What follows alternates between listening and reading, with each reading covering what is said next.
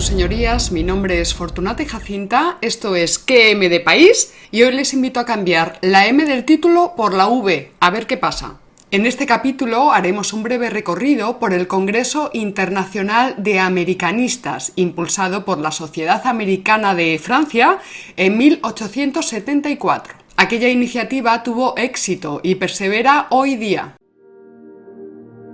Su última reunión, que llevaba por lema Universalidad y Particularismo en las Américas, tuvo lugar en Salamanca, España, en el año 2018. La convocatoria anterior, presentada bajo el título Conflicto, Paz y Construcción de Identidades en las Américas, se celebró en El Salvador en el año 2015. Observar la evolución temática, política y gremial de quienes intervienen en estos congresos nos da una idea de las distintas nebulosas ideológicas que tienen lugar en el presente. Y se habrán dado cuenta de que ahora lo que interesa son los particularismos y las identidades. Quiero recordarles que este canal de YouTube está principalmente enfocado a combatir la leyenda negra antiespañola. Por eso nuestra posición ni es neutra ni lo pretende, sino que se construye en abierta beligerancia contra ciertas opiniones y contra ciertos relatos. ¿Pero qué española eres? Yo sugeriría a quienes nos acusan de hacer análisis incompletos, primero que funden un imperio, a ver si se les pasa la trinquetada, y después que funden su propio canal de YouTube. De manera que en este capítulo trataremos unos temas y dejaremos de lado otros. Hija de mis entrañas, pero qué despachaderas tienes. ¡Bravo! ¡Bravo, bravo! ¡Bravo! Muy bien, muy bien. Sí, hija, yo como Miguel de Unamuno soy española de oficio y de profesión. ¡Ay, si yo fuera ministra! Atención, gobernanta, que no he terminado. Esta habla con la inspiración de un apóstol y la audacia criminal de un anarquista. Cuando aquí ponemos verdes, pongamos por caso a los ilustrados franceses, nos dirigimos a fulanito de tal o a menganito de cual. No condenamos en bloque a todos los franceses, cosa que sí hace, por cierto, la leyenda negra anti-española. Condenar sistemáticamente a todos los españoles, los que fueron, los que somos y los que serán. Este capítulo nos va a servir además para observar cómo opera la dialéctica de estados y superando esta, la dialéctica de imperios. No sé ustedes, pero desde luego nosotras nos oponemos a la visión armonista que pretende ver en el desarrollo de las sociedades humanas un principio de solidaridad, simpatía y amistad universal. Vivimos en un permanente enfrentamiento dialéctico en donde los estados fuertes se imponen a los débiles siempre que pueden y los estados débiles se tienen que someter a los fuertes siempre que no encuentren una forma adecuada de defenderse. Gustavo Bueno lo llama biocenosis. Una armonía que consiste en que unos se comen a otros. Es aquella frase de Carlos V en guerra con Francisco I que dice Mi primo y yo estamos de acuerdo, los dos queremos Milán. Y aclarados estos puntos, podemos volver al año 1874 y ver cómo se pergeña este Congreso Internacional de Americanistas impulsado por Francia. Expresado de forma algo caricaturesca, lo que tenemos en ese momento en Occidente es un conjunto de placas tectónicas que están en colisión, esto es, en lucha por el poder. Visualicemos en rojo una gigantesca placa dividida en 19 trozos y que se extiende desde Río Grande hasta la Patagonia representa a los sucesores del Imperio Español en América, una potencia que había mantenido la hegemonía durante 300 años, pero que ahora se está transformando en diversas repúblicas. El momento es crítico y cada uno de esos pedacitos rojos busca urgentemente la estabilización. En la América del Norte encontramos una gran placa de color azul que representa a los recién constituidos Estados Unidos de Norteamérica. Mientras el imperio español se fracciona, transformándose, las trece colonias inglesas no solo se federan para constituir una única nación soberana más fuerte, sino que han iniciado una decidida política de expansión territorial y en menos de 100 años han cuadruplicado el tamaño de su suelo patrio, anexionándose buena parte de lo que antes había pertenecido al virreinato de la Nueva España.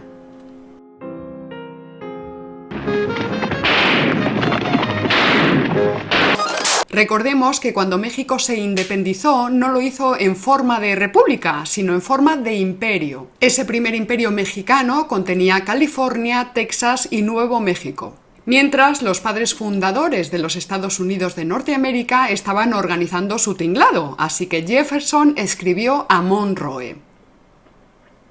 ¿Deseamos adquirir para nuestra propia confederación una o más de las provincias de España? Meses más tarde, el propio Jefferson se contestó a sí mismo. Confieso que siempre he mirado a Cuba con interés. Fijémonos ahora en esta fecha, 7 de noviembre de 1823. Unos meses antes se había disuelto el Imperio Mexicano y ese día se instala el Congreso Constituyente de la Primera República Federal Mexicana. Ese mismo día se reúne el gabinete de Washington y decide la anexión de Texas y de Cuba. Un mes después, Monroe firma la famosa doctrina de Monroe, que viene a decir algo así como que Europa no meterá las manos en América. Esto es que los problemas de Estados Unidos y de las recién constituidas repúblicas hispanoamericanas pues deben resolverlo ellas solas y que para nada pues deben intervenir Alemania, Inglaterra, Francia, Rusia, naciones con voluntad imperialista y lógicamente interesadas en la operación. Pero volvamos con lo de las placas de colores. Entonces, del otro lado del Atlántico tenemos a Francia y la vamos a visualizar como una placa de color verde. Una nación empeñada en culminar su proceso de globalización cultural, heredera de su mítica élite ilustrada y condicionada por su frustrada voluntad imperial. Recordemos además que hacia 1850 Napoleón III, que defendía una postura conservadora y monárquica, se presentaba al mundo como el mayor defensor de los intereses católicos.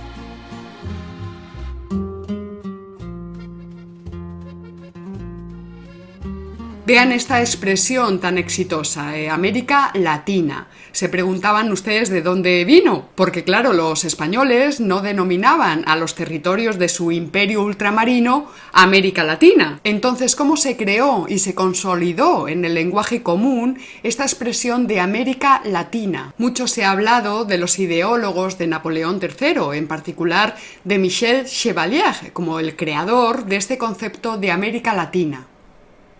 Se hace referencia a Chevalier por el hecho de que en sus escritos enfatizó la importancia de crear un vínculo común entre todos los pueblos latinos para enfrentar la fuerza superior y dominante de la raza teutónica y protestante.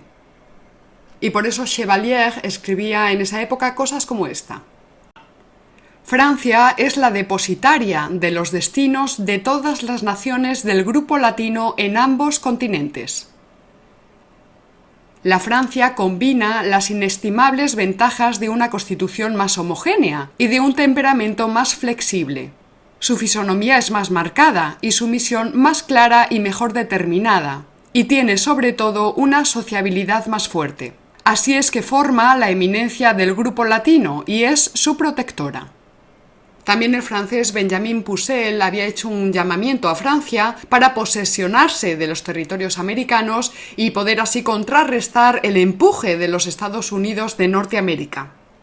Para ello acude a la idea de la latinidad, tratando de mostrar que las naciones del sur del continente tenían mucho más en común con los franceses que con los estadounidenses. Pero lo cierto es que muchos hispanoamericanos radicados en ese momento en Francia preferían sentirse latinos antes que hispanos, entregándose abiertamente a Francia. Así tenemos a Francisco Bilbao Barquín, filósofo revolucionario nacido en Santiago de Chile en 1823. Él, junto con el argentino Sarmiento, proclamaron para el continente americano el ideal de la desespañolización en favor de la introducción de la cultura europea no española. Y en 1856 Francisco Bilbao pronuncia en París una conferencia en la que ya habla de América Latina. Tenemos que perpetuar nuestra raza americana y latina. Es posible que el colombiano José María Torres Caicedo, a quienes algunos han atribuido el origen de la expresión América Latina, estuviera presente en aquella sesión parisina. Y de hecho será a partir de ese año cuando Caicedo deje de hablar de América Española para empezar a decir sistemáticamente América Latina. Un par de años más tarde, en 1858, el conde de Pozos Dulces, eh, que era un noble hispano-cubano, escribe una carta a Napoleón III, pero en vez de firmarla con su nombre, utiliza un seudónimo, y este seudónimo es un hombre de la raza latina. Lo que sugería el malvado conde hispano-cubano, eh, recordemos que Cuba todavía era española, es que España estaba decaída y que el sucesor debía ser Francia, puesto que todos eran parte de la misma raza latina. Y aquí insisto en lo que dije al principio, no nos estamos metiendo con los cubanos, sino con este conde lechuzo. No confundamos las pandillas de politicastros y de claraboyas ilustradas con el verdadero país. ¡Bravo, bravo, bravo! ¡Bravo, muy bien, muy bien! De manera que así es como se nos presenta el tablero de juegos de esta particular dialéctica de estados en torno a 1874. En rojo, los restos del Imperio Español. En azul, los emergentes Estados Unidos de Norteamérica. Y en verde, Francia, faro para muchos intelectuales hispanoamericanos. El primer congreso se celebró en Nancy, Francia, en 1875, y ya puede percibirse con claridad que la decisión ideológica de sus impulsores es limitar el americanismo a las épocas precolombinas. Esto es borrar del mapa la presencia española, ningunearla, pasarla por alto, quitarle importancia. Esto ya se estaba haciendo en la redacción de las actas de independencia de las distintas repúblicas hispanoamericanas. Así tenemos el Acta de Independencia del primer imperio mexicano, firmado en 1821, y que dice así. La nación mexicana, que por 300 años ni ha tenido voluntad propia ni libre uso de la voz, sale hoy de la opresión en que ha vivido. Pero claro, esto obliga a suponer que antes de la llegada de los españoles ya existía una nación mexicana es una estrategia parecida a la del secesionismo catalán contemporáneo, que declara sin ningún pudor que Cataluña era nación política ya desde el siglo XII, despropósito a científico y anticientífico donde los haya, entre otras cosas porque no hubo naciones políticas hasta la Revolución Francesa. ¿Pero qué española eres? El objetivo de este congreso en Francia era relativizar la importancia del descubrimiento, del protagonismo trascendental del imperio español en América. Y para eso había que rebuscar fantásticas relaciones previas que luego se documentaban sesudamente y se presentaban como científicas. Nadie discutió entonces el propio concepto de una América antecolombina, una ficción irreal, anacrónica e interesada. Expliquemos esto. La idea de América, repetimos, la idea de América es necesariamente posterior al descubrimiento. Surge de la intervención histórica de España y de Portugal en el Nuevo Mundo y tras situar cartográficamente a América en un mapa. En este esfuerzo por restar importancia a la empresa española, Paul Gafarel defendió las supuestas reliquias que los fenicios se habían olvidado por el territorio americano. Groendals reivindicó para los islandeses el primer descubrimiento de América. Un tal Foucault defendió la presencia de budistas en México en el siglo V de nuestra era. Gravier habló del establecimiento de los escandinavos en Massachusetts a comienzos del siglo XI. John Campbell aseguraba que las razas civilizadas de México y Perú no enlazaban con los semitas, sino con los arios y los indoeuropeos del viejo mundo. Hyde Clark presentó un panorama con pueblos pigmeos entrando por Bering, tribus africanas llegando desde el Atlántico, y colonos sumerios. Por otro lado, ya en el primer congreso, Eugène Beauvoir había defendido vestigios de cristianismo en el Nuevo Mundo antes del año 1000. Recordemos en este punto que a finales del siglo XVIII, José Ignacio Borunda, abogado novohispano aficionado a la historia, había retomado la idea de que Quetzalcoatl era Santo Tomás Apóstol y que había sido este santo quien había cristianizado en carne mortal las tierras americanas. El fraile dominico José Servando, también nacido en la Nueva España, predicó estas ideas en un famoso sermón de 1794, argumentando que ya entonces la imagen de Nuestra Señora de Guadalupe era allí célebre y adorada por los indios, que ya eran cristianos antes de que llegaran los españoles. Este mismo fray Servando aseguraba que la imagen de la Virgen de Guadalupe no estaba pintada sobre la tilma de Juan Diego, sino sobre la capa del propio apóstol Santo Tomás, y que la pintura databa del siglo I después de Cristo. Según fray Servando, cuando el apóstol Santo Tomás se dio cuenta del irredento paganismo de los indios, decidió esconder la imagen de la Virgen, y solo tras la llegada de Hernán Cortés y de sus hombres eh, se le volvió a aparecer al indio Juan Diego.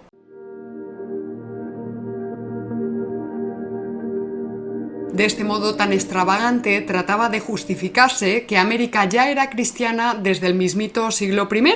Por tanto, nada se le debe a España. Y eso que van diciendo por ahí de que América le debe la cristiandad, pues es una burda maniobra de los españoles para seguir dominando. Ideas parecidas a estas fueron sostenidas en los primeros congresos internacionales de americanistas. Desde luego hay que reconocer que estos señores contaban las cosas con mucha sal. El Congreso Internacional de Americanistas de 1881 tuvo lugar en Madrid. Fernández Duro defendió que las primeras expediciones precolombinas habían sido protagonizadas por los vascos. Gervasio Fournier defendía que antes habían llegado los egipcios. Martín Mínguez también aseguraba que antes habían estado los griegos y los egipcios. Como es natural, en estos congresos de americanistas se trataban también otros asuntos, por ejemplo, geografía, cartografía, arqueología, etnología, folclore, lingüística, que disimulaban mejor las ideologías dominantes. Un apunte curioso es que los diez primeros congresos se celebraron todos en Europa y que no fue hasta 1895, es decir, 20 años más tarde, cuando el Congreso de Americanistas se celebró por primera vez en América, en particular en México. Los americanistas siempre quisieron mantenerse en el terreno científico, al margen de políticas e ideologías. Como si eso fuera posible y por eso preferían quedarse con las reliquias del pasado. Del pasado anterior a la invención de América. Y preferían hacerlo desde la distancia del gabinete. O sea, desde Europa. Pero a medida que los especialistas fueron agotando el material bibliográfico, descubrieron que los indios estaban ahí como material vivo, esperando a ser estudiados. Así que los americanistas del Congreso de 1932 aconsejaron la creación de reservas de indígenas. Con estos zoológicos humanos, llamados reservas de indígenas, tendrían estos sabios científicos un terrario bien acotado donde experimentar sobre sus cobayas, para poder así presentar eruditas comunicaciones que quizá podrían hacerles ganar alguna cátedra.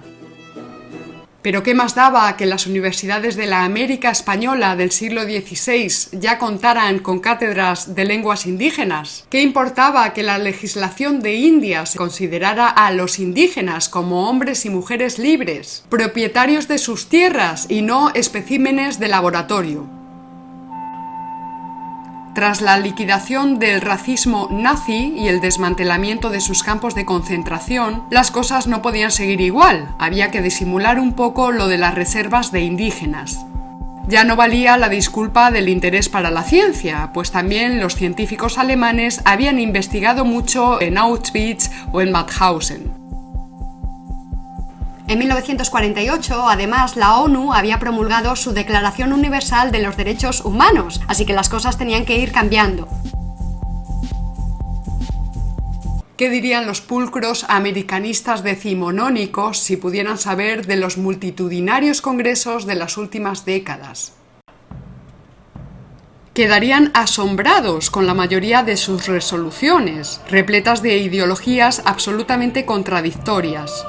Movimientos de liberación nacional, revolución cubana y guevarismo, disputas entre chinos y soviéticos, dictaduras militares, sectas protestantes creciendo como hongos, reivindicación de naciones plurinacionales, exacerbación del elemento étnico y folclórico para reivindicar el derecho de autodeterminación, y por supuesto, la exaltación de los argumentos negro-legendarios que proyectan sobre el antiguo imperio español todas las culpas del presente, principalmente el exterminio de las poblaciones nativas, no solamente de la parte española, sino también del norte del continente. El mundo ha cambiado mucho en estos 150 años. Ahora contiene a más de 7.000 millones de habitantes. Ya son residuales las situaciones de dependencia colonial clásica y han sido sustituidas por otras formas de dependencia más sutiles y eficaces. Vino la Segunda Guerra Mundial y sus secuelas, el imperio de la lengua inglesa, la ONU, los derechos humanos, las democracias formales y la recuperación del capitalismo liberal frente a los ensayos nacionalsocialistas y los proyectos comunistas.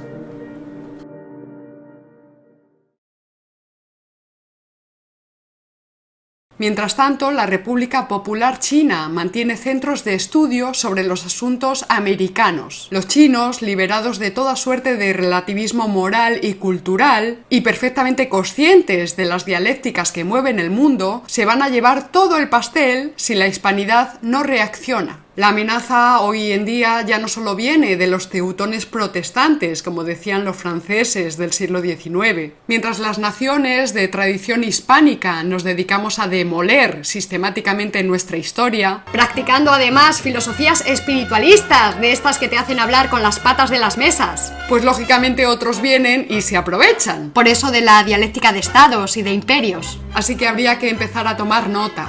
Está tan contenta con su sacerdocio, la tía, fíjate. Mira. ¡Defendamos el santo garbanzo hispánico, hombre! No digas esas cosas tan provocativas, Zagala, que hasta el caballo de bronce de Felipe III se va a echar a temblar. ¡Viva la revolución! ¡La revolución! Aquí hace falta la revolución. ¡Viva el santo garbanzo hispánico! No, si al final te meten en presidio. Y hasta aquí este capítulo de QM de País. Recuerda que puedes localizarnos en redes sociales y también ayudar en el sostenimiento económico de este proyecto, que les aseguro que es obra de romanos. Nos vemos en el siguiente y recuerda, si no conoces al enemigo ni a ti mismo, perderás cada batalla. ¡Hasta luego!